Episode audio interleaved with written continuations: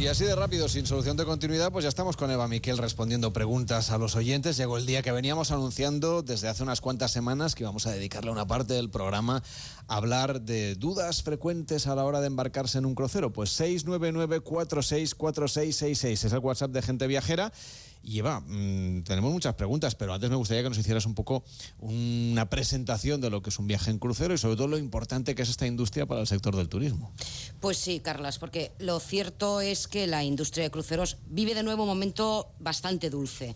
Cierto es también que la pandemia fue una época especialmente dura para las navieras que fueron eh, duramente perjudicadas, vieron cómo eran el último eslabón, digamos, de la cadena turística. ¿no? Así todo, pues han vuelto a navegar con fuerza y estamos viendo inauguraciones de nuevos barcos con relativa frecuencia, eh, vamos, relativa no, con frecuencia, donde siguen innovando en materia de diseño, en materia eh, tecnológica, en materia gastronómica y, por supuesto, en sostenibilidad. El abanico, Carlas, es enorme. Para situarnos desde el punto de vista corporativo, eh, los tres grandes grupos pues, son Carnival Corporation, Royal Caribbean Group y NCL. Tenemos a MSC Cruceros, un gran grupo que se sigue manteniendo como empresa familiar, el único de hecho, y muchas otras navieras, tanto marítimas como fluviales, a veces las grandes olvidadas, que no pertenecen a las grandes corporaciones. La diversidad de itinerarios es enorme, de hecho, pues hay pocos puntos del planeta hoy a los que no se pueda acceder desde un crucero o como la diversidad de tamaño de barco, de número de pasajeros, tripulación, camarotes y suites, entretenimiento a bordo o restauración. Todo esto, evidentemente, lo abordaremos ahora con las preguntas. Obviamente, Carlas, como en cualquier otro ámbito del turismo, el rango de precios también es abismal. Pero quiero hacer mención también a los puertos y a aquellos municipios que acogen la llegada de los barcos de cruceros, porque son innumerables las poblaciones pequeñas y medianas que han visto aumentar sus ingresos gracias a ellos. No me refiero al gasto que puede hacer un crucerista al desembarcar, que también me estoy refiriendo pues, a la cantidad de empresas pequeñas y medianas que participan en la denominada cadena logística de la industria auxiliar de las navieras de cruceros, porque vamos a recordar que solo en España eh, la industria de cruceros ha empleado a más de 30.000 personas y aporta un volumen de negocio de más de 1.300 millones de euros. Y otra cosa para acabar, Carlos. Cierto es que muchas personas viajeras, pues son inicialmente reacias ¿no? a embarcarse en un crucero, pues por considerar que no puedes disfrutar a fondo de una ciudad pues, como lo harías de otro modo. Depende del lugar, como en todo, pero también es cierto que hacen una labor prescriptora importante, es decir, tú conoces muchos puntos en menos tiempo y a partir de ahí decides si profundizar en alguno de ellos más adelante con otro tipo de viaje. Y ya para acabar te pongo un ejemplo personal. Mi primer crucero fue en el año 92, justo cuando empezaban a consolidarse y las navieras eran mucho más pequeñas. En aquella época Costa tendría pues 400 pasajeros, por ejemplo. ¿no?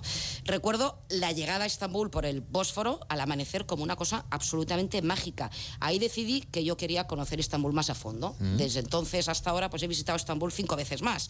Eh, no me digas por qué, no volví a embarcarme en otros cruceros por circunstancias diversas y luego lo empecé a hacer a raíz también de vinculación profesional eh, eh, con el sector y a medida también eh, que vas conociendo sus ventajas, porque como todo tiene sus ventajas y sus inconvenientes que son las que abordaremos ahora si te parece. Pues los oyentes que quieran embarcarse en un crucero, que tengan preguntas sobre todo, no sé, por ejemplo, qué poner en la maleta, cómo organizarse los itinerarios, si tienen que hacer todas las escalas o si es bueno contratar las excursiones o si en algún caso es mejor cogerse un taxi en el puerto e ir a ver lo que les apetezca. 699-464666, el WhatsApp de gente viajera. Me gustaría preguntarte en qué época del año es mejor para irse crucero. Bueno, pues vamos a empezar con esta pregunta que nos llegaba a través del WhatsApp 699-464666. Pregunta corta y directa. Eva, directa. lo de la época del año. A ver, pregunta del millón, eh, Carlas, pero evidentemente eh, también como en todos los ámbitos eh, de turismo, pues la temporada bajo media es mejor en cuanto a precio y en algunos casos también incluso por clima, pero no todo el mundo puede elegir el momento más óptimo y tenemos que ajustarnos a las vacaciones que tenemos. Entonces, tienes vacaciones en julio o en agosto, en verano, pues eh, es cuestión de buscar eh, primero itinerarios que te apetezcan, tipo de compañías y tipo de barco que te apetezcan, mirar también el presupuesto del que dispones y, hombre, hay muchos puntos eh, que aunque lleguen muchos cruceros, eh, se ven de diferente manera en función también de las compañías, si son más grandes, si son más pequeños, hay puertos más pequeñitos, más boutique, hay puertos más grandes,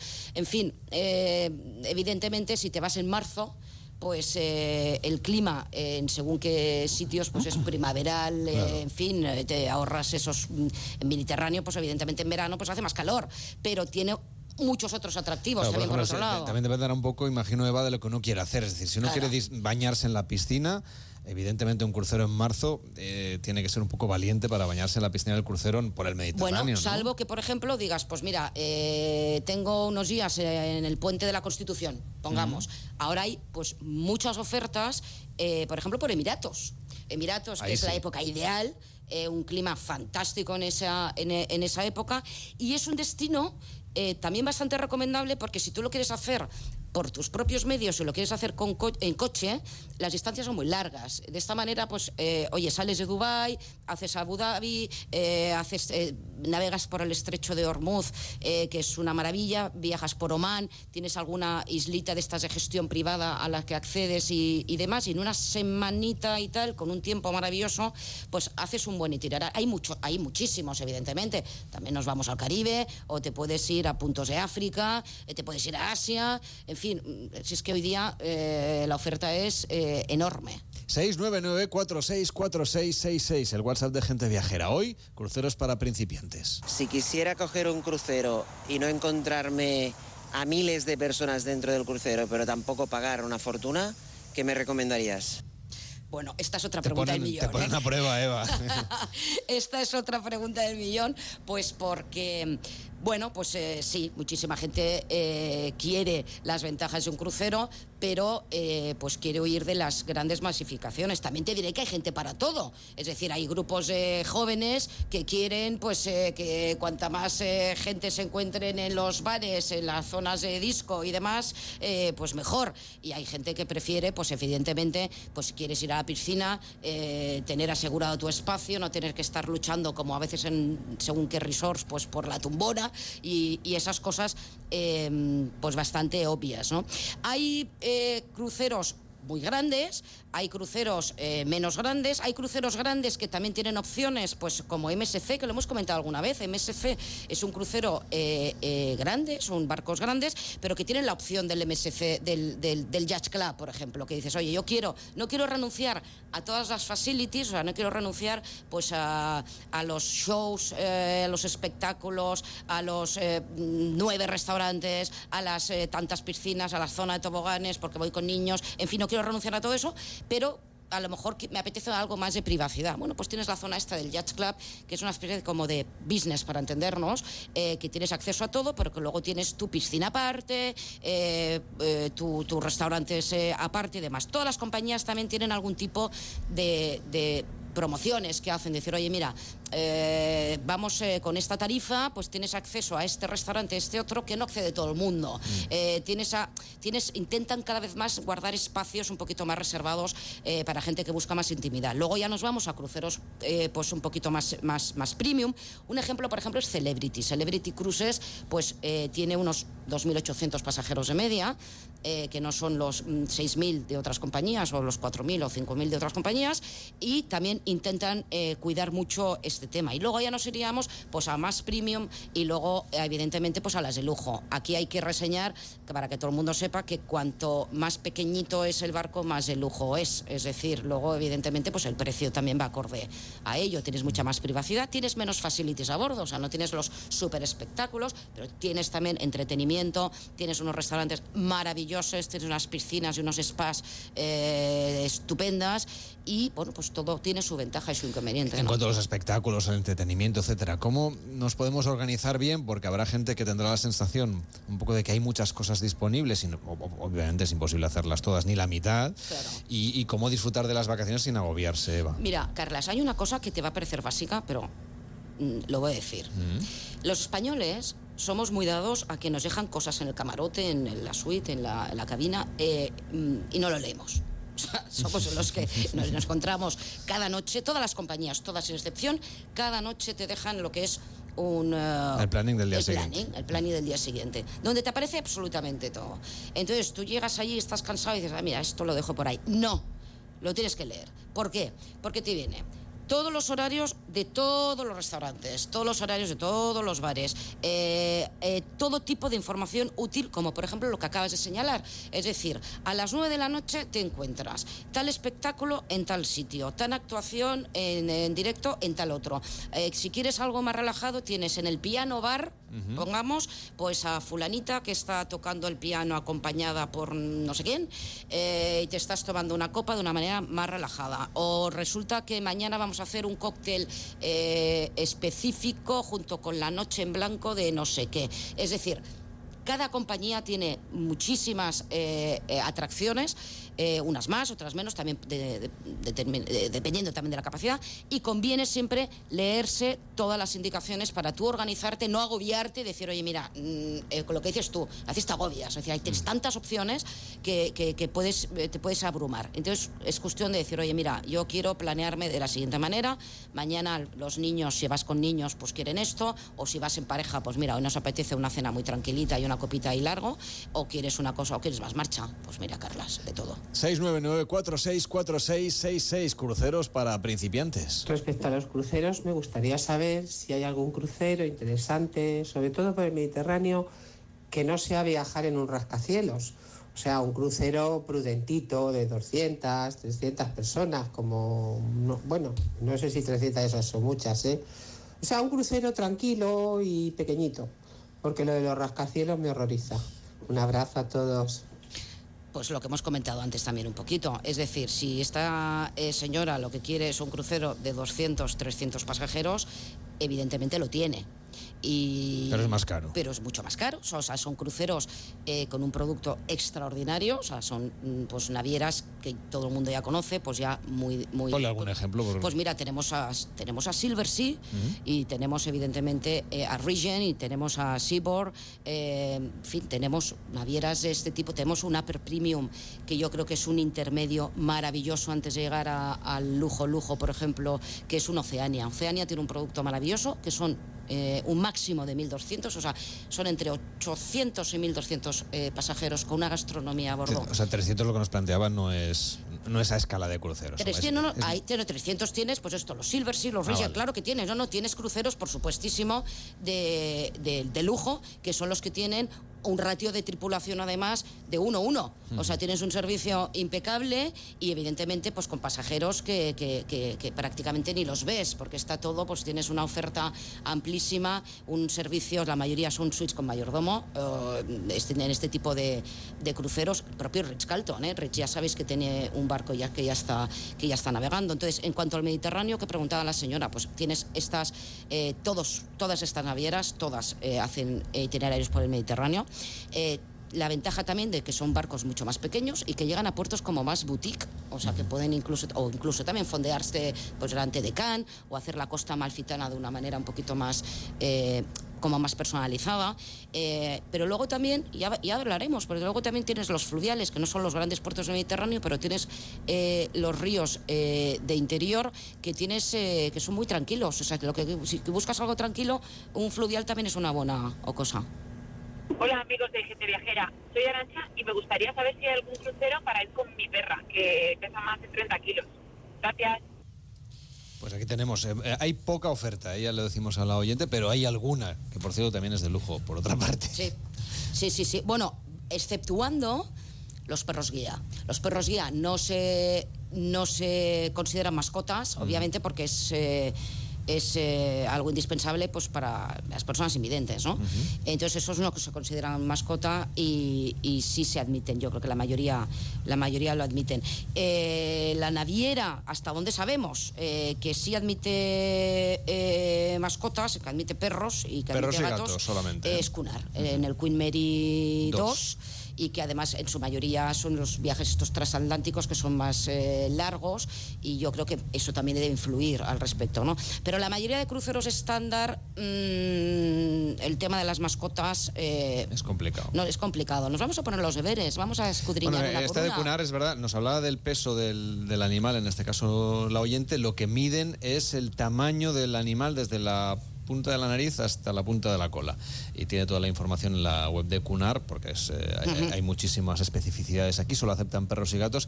Yo que he estado en el Queen Mary 2 puedo explicar que tienen una cubierta, solo que la he visto, vamos, una cubierta solamente para los, los perros, en este caso, que hay unos paseadores de perros profesionales, hay unos horarios para ir a ver a tu perro, que no, no puedes ir en cualquier momento, y que los paseadores, pa- pa- paseadores de perros o como se llamen, eh, vamos, parecen botones de hotel. Y además tienen reproducciones de farolas de Nueva York, farolas de París, eh, las surtidores de, de agua de los bomberos de, de Manhattan.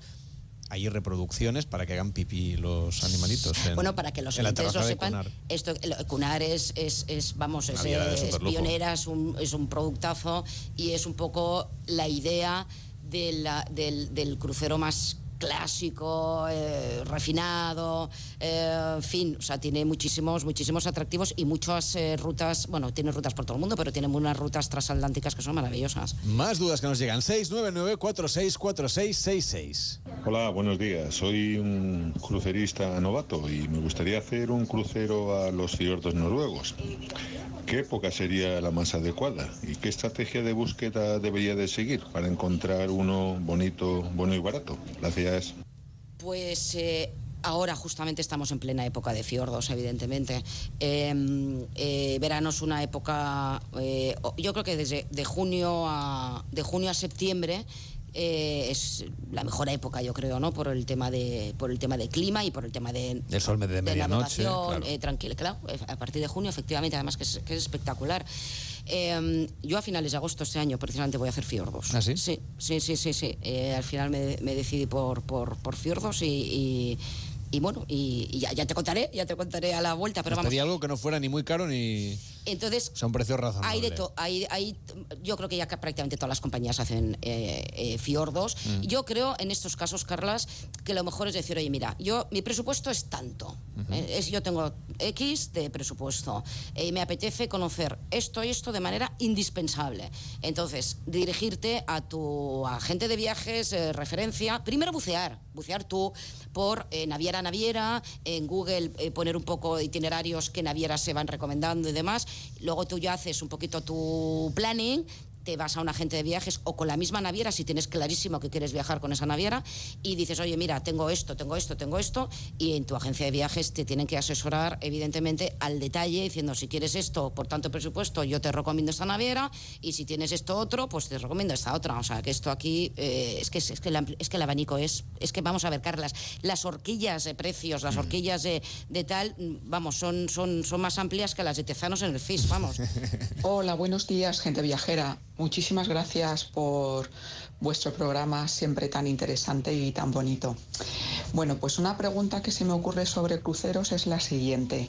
Yo no he hecho nunca un crucero, me encantaría hacer un crucero, pero eh, de cara a buscar un crucero interesante, ¿cuáles son las compañías que tendríamos que tener en cuenta como más fiables porque mm, a la hora de la contratación y de recibir ese servicio realmente dan lo que han propuesto en ese crucero, ¿no? ¿Cuáles son las más fiables? Muchas gracias, un abracito. Ay, también se me añadiría una pregunta. ¿Qué tipo de mm, dietas se puede comer dentro de un crucero? Es decir, ¿hay opciones veganas, vegetarianas, para musulmanes, para celíacos, etcétera, etcétera? Muchas gracias. Pues Eva, Bueno, tienes deberes. A ver, tenemos deberes. Empezamos por el final, si te parece. Vale. El tema de la alimentación. El tema de la alimentación cada vez está más cuidada. Es decir, cada vez hay más compañías donde tienen muchos eh, los healthy station o sea que para tomarte tus eh, ensaladas smoothies eh, todo como muy como muy saludable no Eh, um, eh, tienes también opciones evidentemente para celíacos ya, yo creo que prácticamente todas incluso alimentaciones alimentación dirigida a tipos de religiones o sea aquí esto está cada vez más más más cuidado porque la gente que se embarca en un crucero es de lo más diverso Ah, evidentemente claro. y, y- y se embarcan en cualquier Sí, parte en, del en- mundo en la cena, por ejemplo, que suele ser un menú, siempre hay alguna opción vegana, seguro, Siempre. alguna opción kosher, alguna opción... Efectivamente, o no sea, siempre tienes, siempre tienes opciones. O sea, que eso que no sea un impedimento, porque eso que no les preocupe a la, eh, a, a- a la gente, porque no, no lo van a tener solventado. Hombre, a lo mejor hay, hay compañías pues que lo cuidan más que otras, no sé cómo decirte, pero en general eh, todas eh, lo, tienen, lo tienen en cuenta. Y la primera pregunta que nos ha hecho es... Las más fiables. Las más fiables. Hombre, a ver, hoy día todas son fiables. Es decir, son eh, eh, piensa que tú antes de lanzar un barco eh, al mar tienes que pasar tal cantidad de requisitos, eh, tal cantidad de autorizaciones, de verdad que es que las grandes compañeras que todas conocemos son más que fiables. Es más, yo te diría que es de los eh, transportes, si lo queremos denominar como tal, más fiables que hay. Eh, eh, en todos los aspectos, en todos los aspectos, no solo por el tema de movilidad, sino por seguridad a bordo, por tema también de, de- de- de- del tema de alimentación, precisamente. O sea, se cuida muchísimo al detalle porque cualquier cosa que pueda pasar a bordo se puede magnificar, evidentemente. Claro, el oyente sobre todo nos preguntaba que respecto a lo que le prometen, luego lo acaben cumpliendo una vez estamos a Bueno, a ver, aquí como en todo, aquí hay que leer la letra pequeña. Y tú ahí te tienes que sentar o bien con la naviera o bien con tu agente de viaje y decir, oye, a ver, me quiero asegurar de que esto lo tengo incluido porque luego evidentemente te puedes llevar sustos. A ver, si tienes las bebidas incluidas, si tienes las propinas a bordo incluidas, todo esto lo tienes que llevar al dedillo. Mi recomendación también es siempre hacerte un seguro aparte. ¿eh? O sea, yo, yo normalmente soy de las que cuando, se, cuando viaja me, me- me hago, sobre todo fuera de Europa, me hago seguros y cuando me embarco me hago seguros. Por cualquier cosa. Por Lo de las cosa. bebidas, por ejemplo, que también es una pregunta que la gente suele tener esa, esa consulta. Hay varios tipos de paquetes de bebidas sin alcohol, hay obviamente un paquete infantil, hay quien decide pagar pues por aquello que consume, porque, porque es más austero o porque, o porque no, no se le gusta mucho tomar alcohol. ¿Cuál es la recomendación que darías tú?